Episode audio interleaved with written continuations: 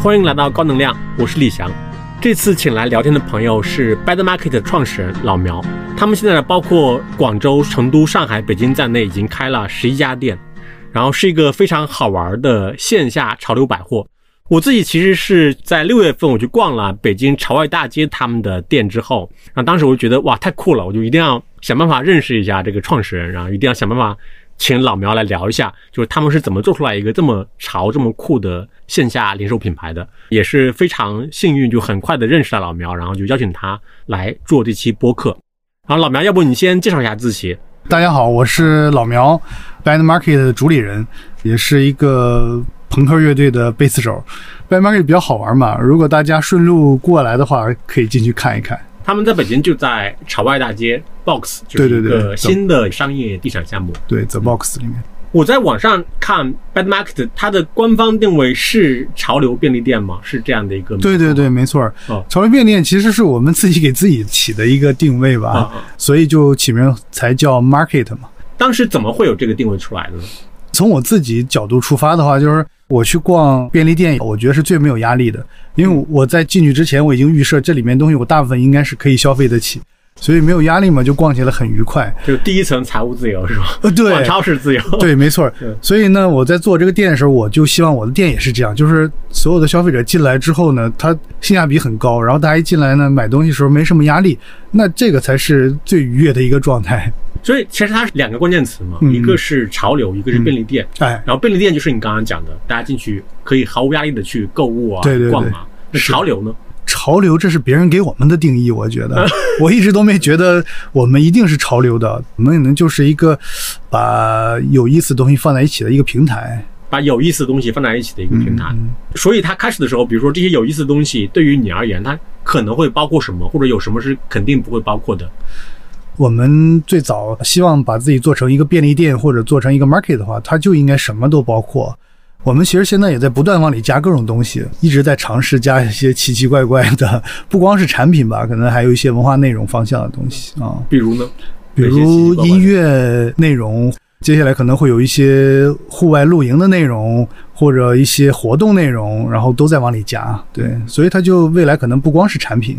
嗯嗯，就产品就还有体验，还有体验，然后包括香味儿也在加。如果加这么多内容的话，我理解它应该会对线下本身就会提很多的要求，是吗？这个我不知道，因为它是线下空间嘛。对，加到那种需要提要求的时候再提吧。对，就走一步看一步，走一步看一步。我是典型这种。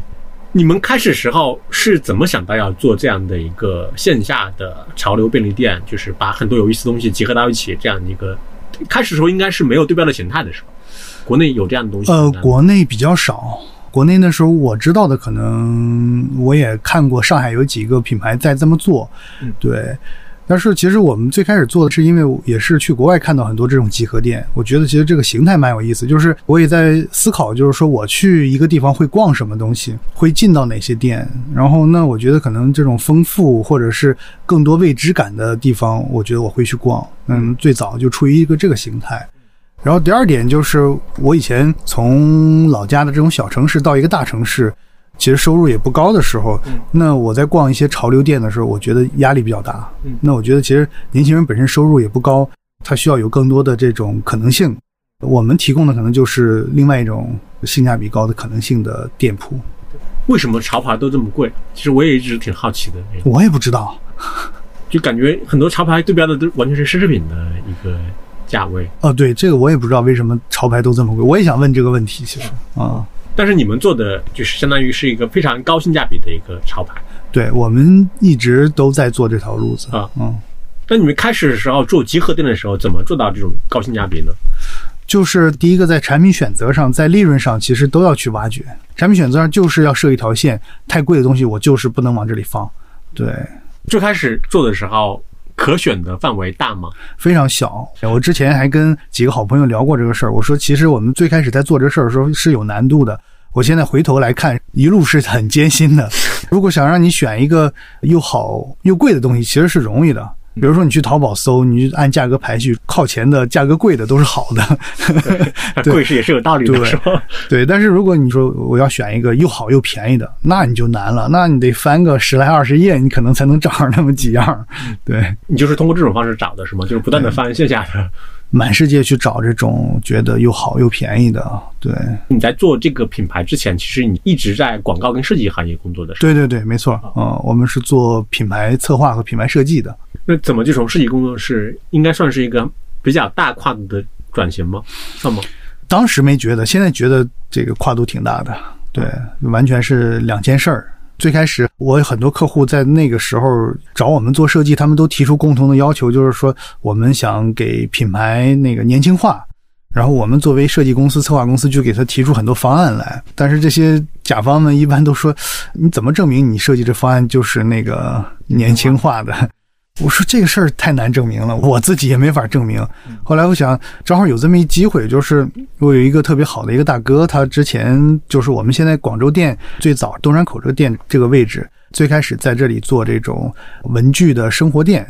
一六年初的时候，他说他要去杭州去做一个公司，他想把这个就退了。当时他就觉得有点可惜，因为建筑还是蛮好的，民国的这种老建筑。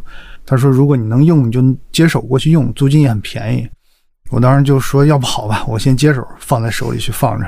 对，那时候正好想，要不我自己去做一个年轻化的东西吧，报复报复甲方。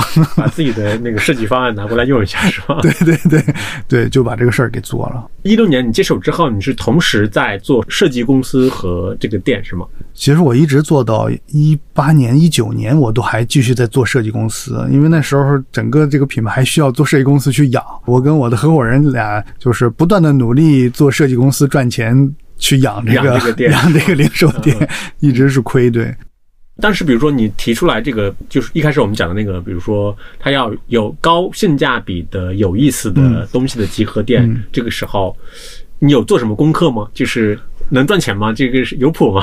没谱，完全是凭一心的这个热情去做的，然后就大概花了四个多月时间去整这些货品，然后满世界找。我当时最大的感触就是，比如我去日本去看了他们的一些文具在当地的价格，然后回过头来再看同样这个文具在国内的价格，我说怎么会贵那么多？然后我这个方法其实也蛮野蛮的，就是这个产品买到国内来，我从日本批发回来，就是按照这个价位不高的这个价位去卖。因为我觉得本身这个性价比是存在的，因为在国内有时候价格可能会有点虚高嘛。后来，然后又去整合了一些国内比较小的一些设计师和设计工作室的一些服装类的东西，他们的东西本身也不贵，嗯，对，然后就慢慢组合嘛。先从日本，然后买一些你认为非常棒的文具类的东西。对，日本啊、意大利啊、什么欧洲各种地方的这些产品回来，然后就加一点点价格去卖嘛，嗯，希望性价比尽量高。但你在做这个店之前，你有具备零售业的知识吗？没有毕竟是个线下开店嘛，没有，完全是零，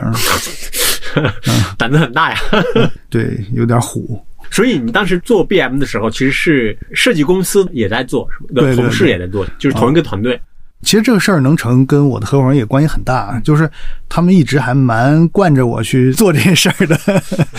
大家苦一点是吧？让老苗把这个梦给圆了是吧？对他们还蛮相信我的，觉得这个事儿有可能会做好，所以大家就一直往这窟窿里填。但是你要做一个线下的店，跟你做设计公司相比的话，我相信啊，肯定是需要的新的同事，他们具备能力应该是不一样的吧？肯定要找能够管理店面的呀。对对对，管理会供应链的都是一点点一点点聚齐的这些人。现在你们整公司有多少人？要加上店铺的所有店员的话，一百多号人吧，你之前设计公司呢，十个人左右。就是哎一下子基本上从刚刚到两位数，一下子到了三位数这样的一个变化。之前其实你们的设计工作室的话，相当于全都是创意工作者的一个团队嘛。嗯嗯然后到现在，比如说你要管一个还蛮大的，相当于是零售线下团队这样的，这个对你的挑战会很大吗？这个其实对我们一开始挑战是大的，但是现在有新的合伙人一起加进来，有新的挑战是吧？就是更专业的人员加到我们团队来，那就还是会顺利很多嘛。就是其实那个合伙人他可能要做更多的线下管理的工作，可以对对，会会会，嗯。像你的广告跟设计行业，他这种工作经历对你做 Bad Market 会有帮助吗？会，我觉得现在 Bad Market 其实还是一个基于创意为核心的一个品牌。这个还是我们的基本功和老本行，我觉得。我其实也一直想问的，就是也挺好奇的，就是因为我搜了一下，就是说其实你们还更重要的是在线下，而不是线上，是吗？对，为什么会做这个？因为我自己觉得，那个对于年轻人来说，线上是个传统行业。他们一生下来就有线上了，可能对，而且线上我觉得对于绝大部分年轻人来说，它太精准了，就是他每天给你推的真的就是你想要买的。但是其实大家现在什么都不缺，大家现在消费更多的是需要消费一些意外的东西。那线下提供的可能就是这样一个空间，他给你的就是你可能没想到的东西。我觉得才是这个消费快乐的源泉。所以在线下才有发现感，线上其实反而没有。对，因为现在的大家伙儿其实也不缺衣服，也不缺香氛，也不缺文具，嗯，缺的就是这种购物的体验。嗯，那你自己呢？你自己线上和线下的购物比例大概会多少？我差不多一半一半吧。因为线上买的都是必须要用的，就是又着急又想用的东西。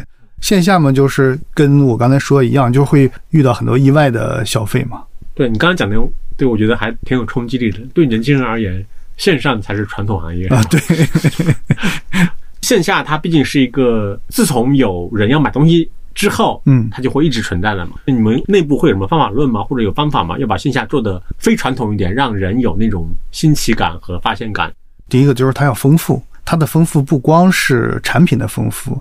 它是内容的丰富，它的体验要丰富，然后它的创意也要丰富，这些东西其实才是让大家不断的来、不断的来看、不断来消费的一个基础点。所以你看，现在比如说我们北京店也经常会有主题类的一些策划嘛。比如说，刚刚你把丰富分成产品体验跟创意就三个层面嘛。比如产品这个层面的话，一个 B M 的线下店，它大概需要多少个品类的产品？哦，每个店都不太一样，因为我们现在店的尺寸都不太一样。嗯嗯嗯。就比如以北京店为例呢？呃，北京店有两千个 S K U，两千个 S K U。然后它是每一两周都要去，它一般每一周都有上新，每周都有都有小上新。嗯嗯。小上新它会有一个仪式化的东西吗？还是没有？就是自然的上新。它的仪式化更多的是线下陈列的一些位置的调整。我们不会在小系列这个上新的时候去挂很多这个宣传广告，而大家自己逛就会发现。那比如最近我看公号推的那个蔬菜那个，就算是大的。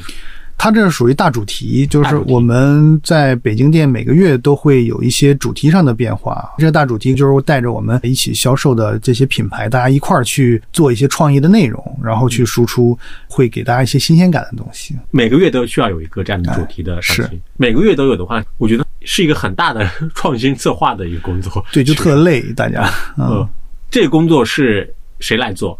是我们公司品牌部和产品部他们一起在做，两个部门都是在有机的结合去做的。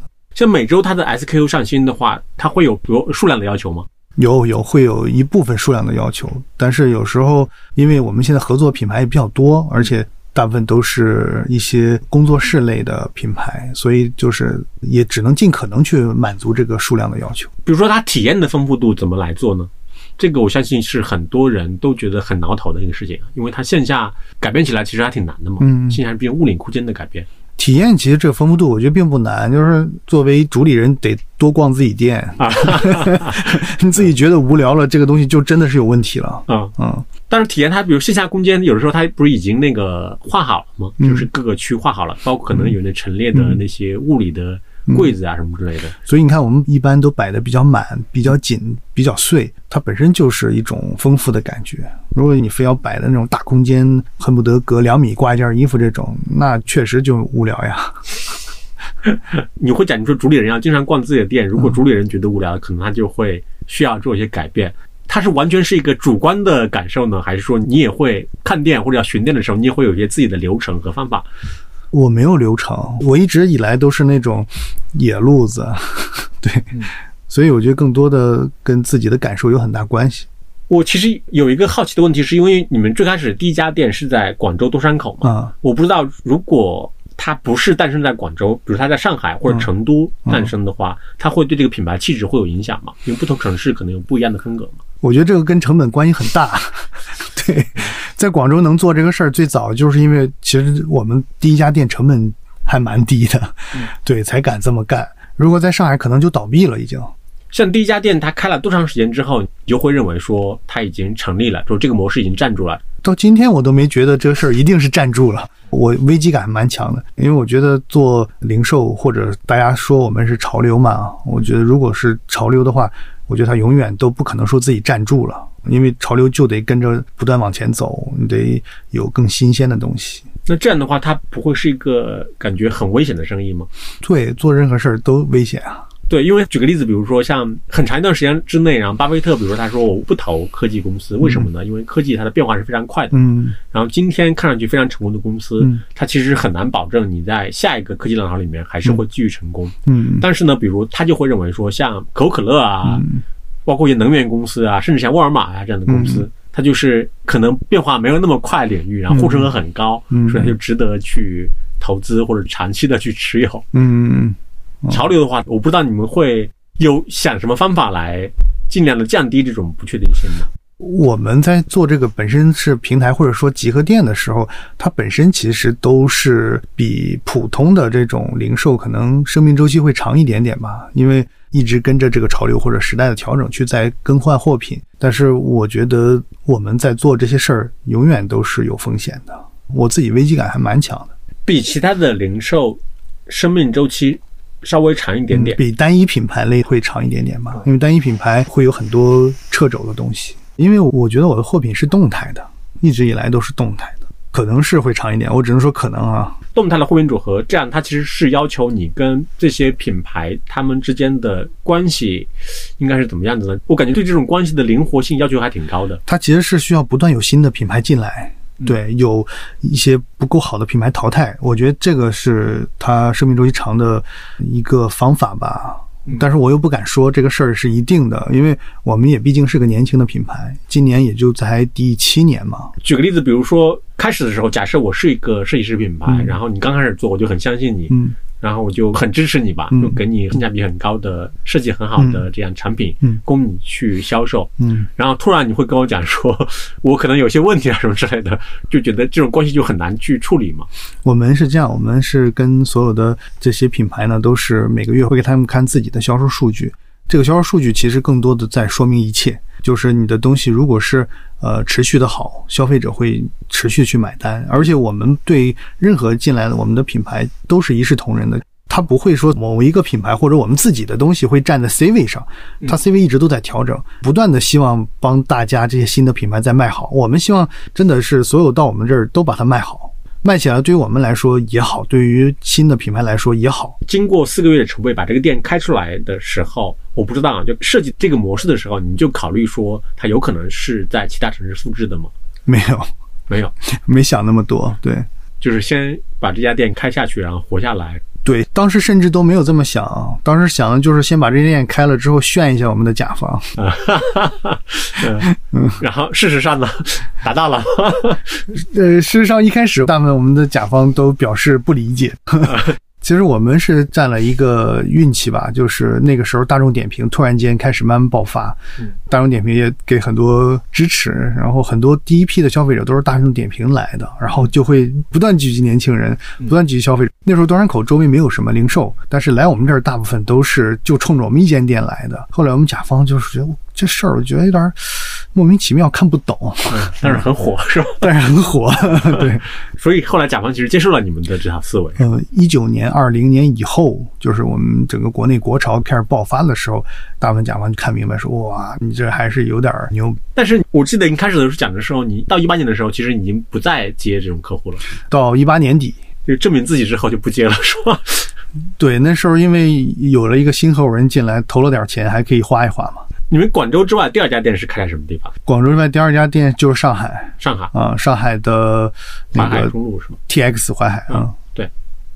当时是怎么决定要开到上海去的？当时就觉得应该在上海做一家店，而且觉得在上海如果能做好的话，也算是证明自己品牌嘛。而且跟当时他们 T S 这个集团影展，他们谈的还挺好的，不管是跟他们里面的人，还是去场地看，都觉得还蛮好。完全是属于冲动型开店是他们邀请你们去的吧？啊、应该是是当时最早就是没说要做一个固定店，就是做一个 pop up 快闪，但是快闪一上来挺赚钱的这个事儿，然后就把它变成固定点了。是你们决定变成固定点的，啊他们决定就双方嘛，其实，在任何场地，其实都是双方的决定。因为我们觉得在这儿挺赚钱的，他们也觉得在这儿是有可能会生存的很好，那就一拍即合了嘛。我不知道对于做潮流包括消费这样的品牌，是不是到上海是大家都非常想去要尝试的，是吗？对，愿意肯定是愿意嘛，因为上海就它的整个的地位在整个中国的城市又不太一样，但是就得需要一些胆量嘛，因为贵。但是你们去需要付租金吗？还是你们是轻资产的模式？当时去 TS 淮海的时候，就是大家是可以扣点的嘛，扣点那就卖多少扣多少点的问题嘛。那我们还是就可以试一试的。就是一个轻资产模式，是吗？我不懂您说的轻资产是就是比如说邀请 BM 去开店，然后可能是没有租金的，啊然啊后就是从就只有销售额去扣，对对对嗯，甚至更过分的就是有些地产商还会答应说，我按照你要求把这个店铺给你装修好我们那个时候还没有这个资格，啊，就后来就有了，是吧？对，后来多多少少吧。像 BM 它比较适合什么样的场地啊？我现在也很难总结出来它特别需要哪一种类型的场地，但是我们肯定是要去往年轻化的这个聚集的地方去扎嘛。我其实还挺好奇，就是你们开店是怎么选城市的呀？感觉你们城市选的，比如北京、上海、广州，我能理解；比如成都，我也能理解一点；比如说还有南昌这样的城市，是吗？我们一开始早期就是摊大饼嘛，哪里有资源喊我们去，我们觉得可以试试就干，先干完第一波，看看哪里适合我们，然后在第二波再精准的干。呃，这么朴素。对，真的是这样啊。当时之所以有资格摊大饼，是因为已经有品牌出来了。对，那个时候就我们有一点知名度嘛，尤其是在上海开了两个店之后，对知名度还不错，就有各个地方邀请我们去，那我们就开始摊卖，就只要对方来邀请，我们可以先去看一眼。对，先去试试，我们都愿意去试试，踩了一些坑什么的，这样。那你有否决过的城市吗？你就是邀请了你，但是你没去，或者看完就觉得不太合适。会有会有，如果不合适，通常会因为什么原因呢？不合适，我觉得还是去那个地方就个人的感觉呗，嗯，就比较感性化的感非常感性。那个时候看场地就非常感性，不过现在我觉得也感性占大多数。啊？是吗？啊、啊就是也不看什么人均 GDP 啊，什么对 对人流量啊，什么不看的是吧？啊，对，不看，对，现在有两家店的城市就是成都、广州。最开始看的时候，我还以为是你们刻意设计的，其实也并不是，因为成都这个城市的风格其实也蛮适合 BM 的。对对对，成都还挺适合我们。对，因为我看你之前采访里面，就是你也会讲说，其实会把本地文化视为整个的店的设计的很重要一部分嘛。嗯，我不知道，比如说你们在其他城市开店的时候，会担心说它会跟那个城市的文化是比较难融合吗？会担心这个问题吗？我不太担心这个，我是大连出生的，所以我从大连这样的一个北方的一个小城市吧，算是来到这个大连算大城市了，对，后来跟这种大城市比，那就非常小，因为以前大连从一边到另一边开车十五分钟就走完了嘛。然后我是在广州读书，到了这种大城市，我觉得我不管去哪里都给我带来不断的惊喜，都是一个观察者。包括广州，我也不能说我特别熟悉它的当地的文化，虽然待了一些时间。那包括北京也是，那我们做的所有主题其实都是对一个地方的一个新鲜的想象。我觉得可能基于这个，并不是说对这个地方有多么熟悉。对，因为之前我们拍纪录片的时候，就是我跟那个文和友的老板嘛，文斌，嗯就是他还跟我讲，后来他们会反思说，他们会认为说文和友开到广州、深圳的时候，其实没有那么的好。嗯嗯然后他会认为说，他其实有一个很重要的原因，是因为说文和友在长沙的时候，其实他们做长沙本地的文化，嗯，是做的非常非常棒的。开到广州的时候，后来他自己讲，他说有可能本地人会认为说，哎，你要来教我讲粤语吗？因为他是也是希望在广州做一些本地的文化的东西在嘛。明白。对你们没有这个问题是吗？我们还好，我们在不管去做哪个地方主题的话，我觉得都是我们的一个想象，嗯，就是它不是一个还原，可能文和友在做的东西更多是一种还原吧。嗯，就是想象而非还原。就北京这家店为例吧，你对嗯北京的这种本地文化的想象是什么呢？我们整个设计师，包括我，我们对北京并不熟悉，但是在我们脑中，北京的这种感觉是大家可能在公园里早上健身、踢毽球、下象棋什么这种的。后来我们去了朝阳公园，发现朝阳公园好像没有这个人群，不是这样是吧？然后这人其实都是在天坛公园。比如说像你刚才讲的这种想象，它是通过什么方式呢？是大家在一起头脑风暴，还是嗯会找一些本地的设计师或者说品牌合作方大家一起来做，还是嗯，大部分都是我们的头脑风暴，头脑风暴头脑风暴为主。然后这种想象可能也来自于很多，比如影视题材的内容什么的。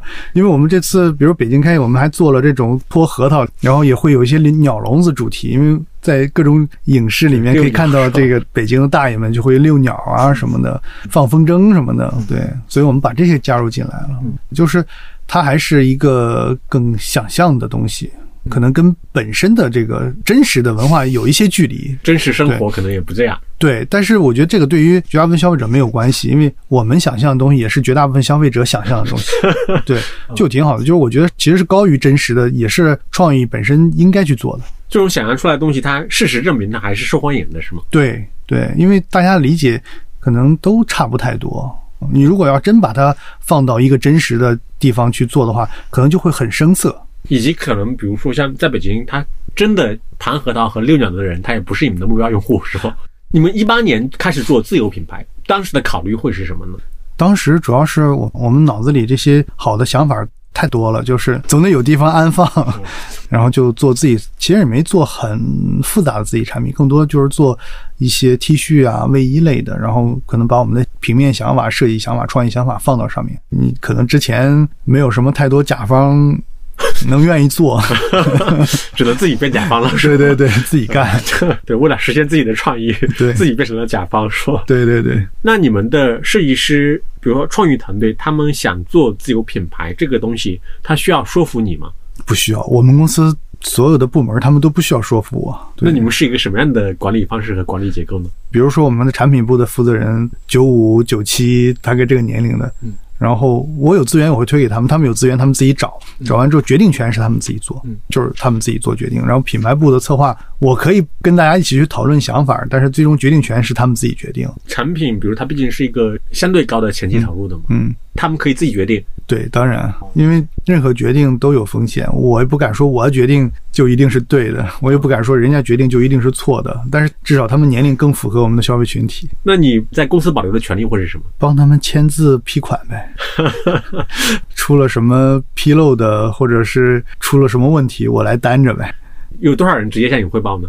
其实大家都是向我汇报的。理论上，就每个部门的人都向对对，他们会跟我汇报大概的进度。对，然后我会参与他们的一些讨论什么的。然后你更多的就是提建议，是吗？对，不会给决定。对，我觉得更多是提建议，我不会给太多的决定。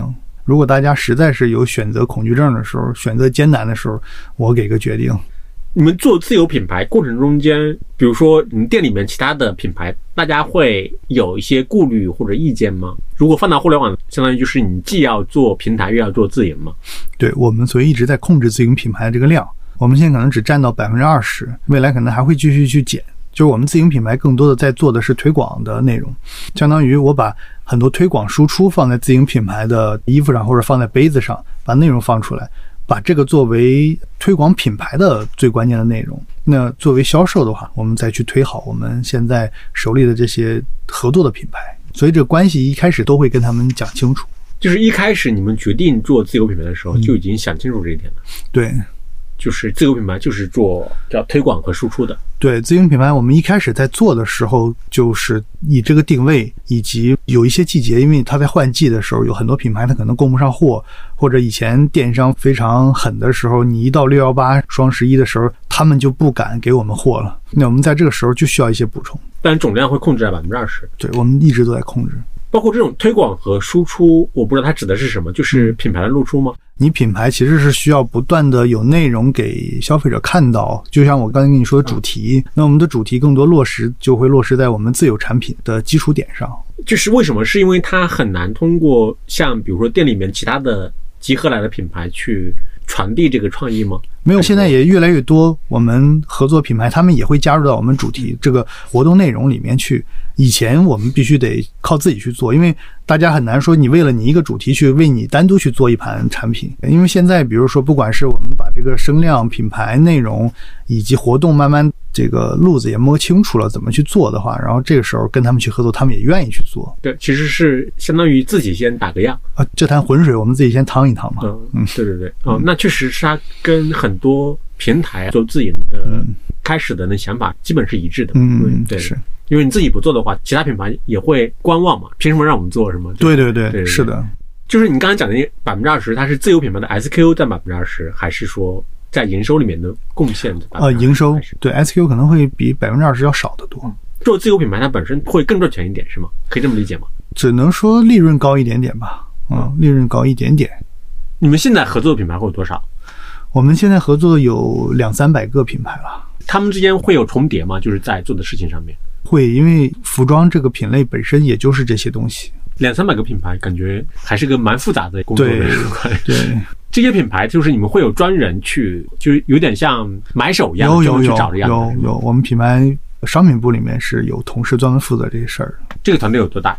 我们就三个人啊，只有三个人，三个人在负责这些事儿。那效率也挺高的。B M 整个的这样的团队的结构里面，你会认为说它比较靠近那个核心竞争力的会是哪个部分？其实我们的商品部和品牌部都特别核心竞争力，少哪个都不行。对，包括我在互联网上看你们之前其实是有网店的，是吗？之前有网店，后来就关掉了，是吗？对，这个是因为什么？以前网店主要是为了销售嘛。然后是为了增加更多销售额。那我们现在，比如说北京店呢、阿那亚店各个店慢慢都开起来了之后，其实我们一早就有想停掉，一开始就有觉得想把所有注意力放到线下的这个想法，只是要找一个时机嘛，就是觉得要集中，不能既要又要呗。但是几乎品牌不都这样的吗？无论是零售品牌还是品牌，它不都有线上线下？对，所以我们是唯一的呀。销售额大一点不好吗？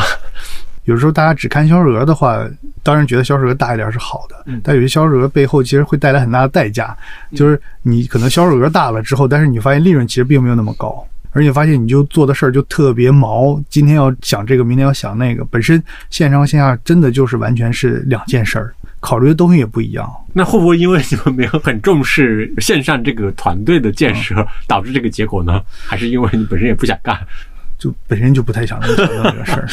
对，而且以及很多人可能会认为说，在线上才是利润比较高的那部分啊。现在线上利润也不高，因为现在线上的成本挺高的。我们之前做过线上，我知道成本其实挺高的。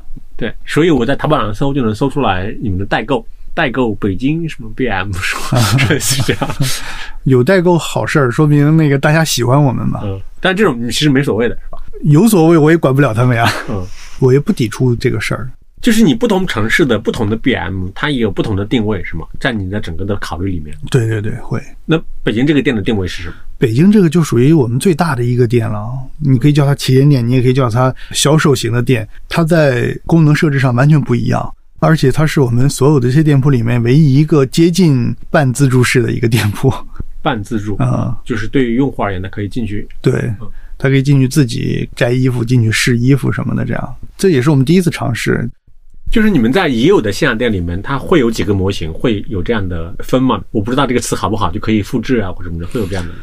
哦，对，会，可能我觉得有一些还不错的一些布局啊，一些货架呀，一些内容可以复制，但是也是有限的复制。我不希望每家店都一样，可能会太无聊了那样。那比如现在的模型，它是按照面积大小来划分的吗？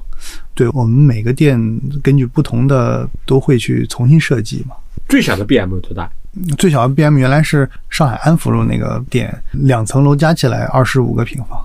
是开大店容易一点，还是开小店容易一点？小店容易，小店容易。嗯，安福路那个店后来为什么没在了？安福路店整个加起来二十五个平方，发现仓库也没法做，就是货品可能一个周六卖完了，周日大家就闲在那儿没事干了，一直要等到是吧？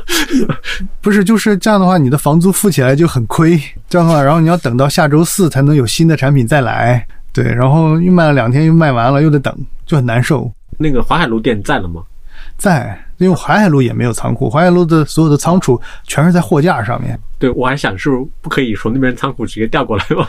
就很难，因为你做零售的话，大家比如说我就要这件衣服，你不能说麻烦你等个半个小时，我打车过去来回。看这个时候就有网店的重要性就显现出来了。欢迎您到网上下单。嗯，对，想不到互联网还被歧视了。但是回过头来，那个消费者一般就不一定会下单。选择到一个新城市开店的话，我不知道，对于你作为主理人而言，就是它的可能排前三的要考虑的重点的因素会是什么？选对了场地，这是排其一的。场地，嗯，嗯，然后再一个就是得组织一个很好的团队，就本地团队。对，在本地要组织一个很好的团队，嗯然后这个也是成事儿的最关键的事儿，其他的都容易。像本地这个团队，他不可能，比如说其他城市的团队过来支援嘛？呃，我们之前有很多店是这样去做的，啊但是如果是一直这样去支援，它的交接会出现很多问题。每个团队和每个团队的工作习惯不一样，包括他怎么存放货品，以什么逻辑存放货品，他们在交接起来一定会出现一些问题。所以，团队的固定很重要。怎么存放货品，这些知识不应该是通用的吗？没有，其实每个店长有每个店长的管理习惯。那就是我的理解，就是每个城市的每个店，它都有套他自己沉淀下来的那套知识。那店长不会绑架公司吗？我希望店长来绑架公司。这样公司就不用管他们了，是吧？就是在扩张的过程里面，比如说店长的重要性会占几层？挺重要的。我们在一个城市开店，首先要选择一个特别好的店长，在我们这里可能占了接近百分之三十这么大的因素，你们的用户都是什么样的人呢？就什么样人都有。就是你们有怎么跟他们沟通的渠道或者方式吗？类似没有，至少我个人没有去太多跟我的用户去沟通，因为我更多的其实是观察他们为主，因为我也不知道怎么样跟他们沟通，因为你是内向的人嘛。对我有点社恐。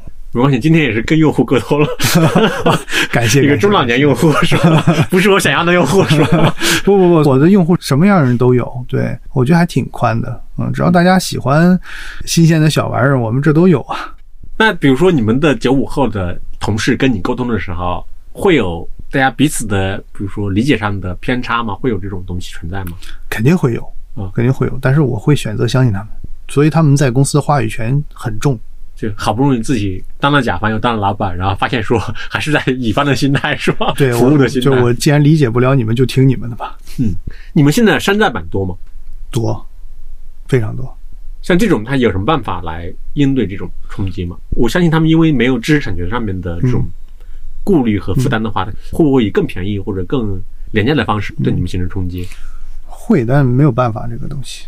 那你们内部对这种事情态度会是什么？发个朋友圈说，啊，对，偶尔发个朋友圈什么也就好了，嗯，也没有什么办法。以前会生气，现在连生气都不生气了，佛系了是吧？佛系了。从你作为主理人和创始人角度来看的话，你会认为说，就这家公司或这个品牌，它现在面对的比较大的问题会是什么？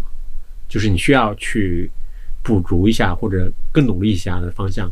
因为我觉得没有最重要要去补足的点，因为我们自己平时在观察整个品牌的时候，会不断的观察很多很多很多很多很多细节的小点，这些每一个点都是我们看完去补充，看完去补充，就是我们一直在打补丁，一直在打补丁，它没有一个特别大的洞，但是它全都是各种小洞，比如说货品是不是能及时补足，是不是货品能有提前量，能让我们店长知道我们货品什么时候到店，它的整个货品的周期是什么。这些其实都是我们在后台要去做的一些点点滴滴嘛，包括我们整个一个主题从想到做到落地，到底需要多长时间去完成？怎么样去降低成本？怎么样去提高它的呈现的效果？这些每一次我们都会重新总结，每一次都重新总结，像货品补足那个，我理解在零售行业里面应该已经比较成熟的解决方案了。因为那些大部分都是自有产品。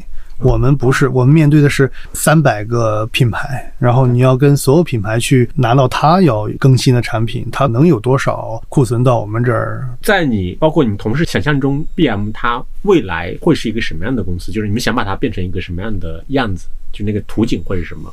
我一般不太去想象这些问题，我只看眼前我要去解决的问题，一步一步往前推，能走到哪一步是哪一步嘛。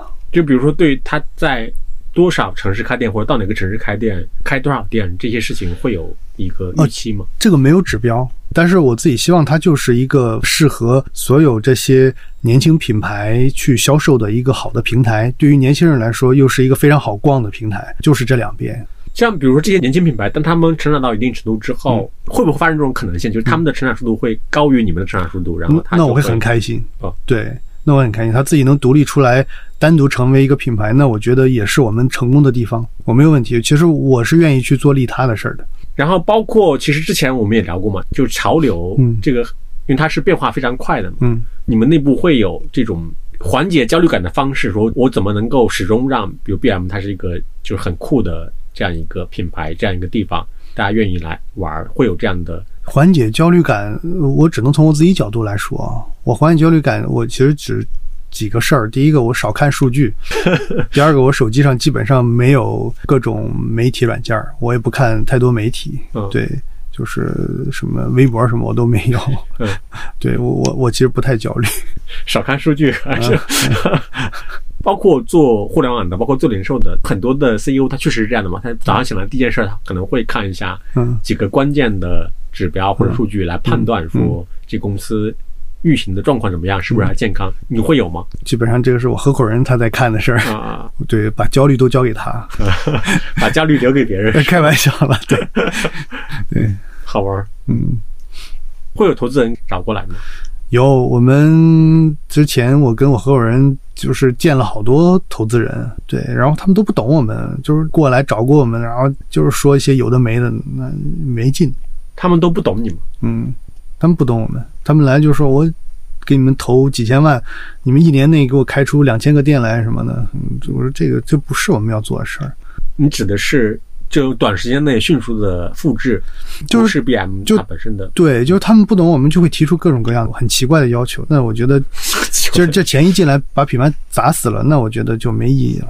确实有几年，就是因为它创业热潮嘛，嗯，就确实有很多。钱会进来，然后迅速的把一个公司放大，就这种东西是你不希望有的，是吗？对我其实希望这东西是适度的，是适度的，是理性的、缓慢的。你对做一个很大的公司或者很大的连锁品牌没有这种执念吗？我没有执念，我只希望这个品牌能走得远一点、长远一点。有一些做品牌的人，就像去上海看电影嘛，对不对？他很想去东京开店，嗯，你会有这样的？哦，我们东京马上就要开。